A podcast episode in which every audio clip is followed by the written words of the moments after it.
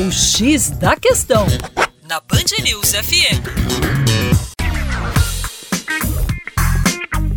Olá, meu caro ouvinte Band News, com você, João Marcelo, Geografia Terra Negra, falando um pouco sobre a questão do comércio. O comércio chamado comércio regional, afirmado no desenvolvimento de blocos econômicos. Os blocos econômicos são acordos multilaterais de comércio, ou seja, acordos que envolvem vários países no sentido de intensificar as trocas comerciais. Na verdade, deveremos entender que há quatro tipos fundamentais de blocos econômicos. O primeiro são as chamadas zonas de livre comércio, caracterizadas pela redução ou eliminação dos impostos alfandegários, o que efetivamente facilita a circulação de mercadorias, capitais e serviços.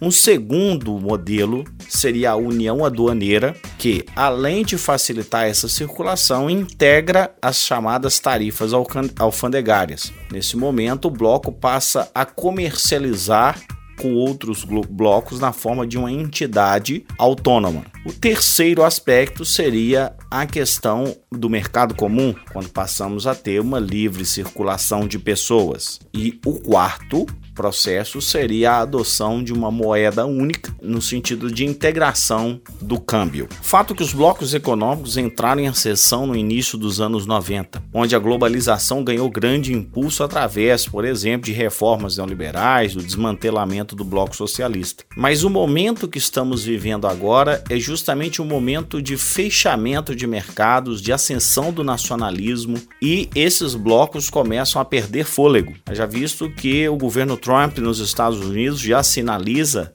a revisão de vários acordos comerciais e o golpe fatal, por exemplo, na saída do Reino Unido da chamada União Europeia. Para mais, acesse o nosso site educaçãoforadacaixa.com. Um abraço.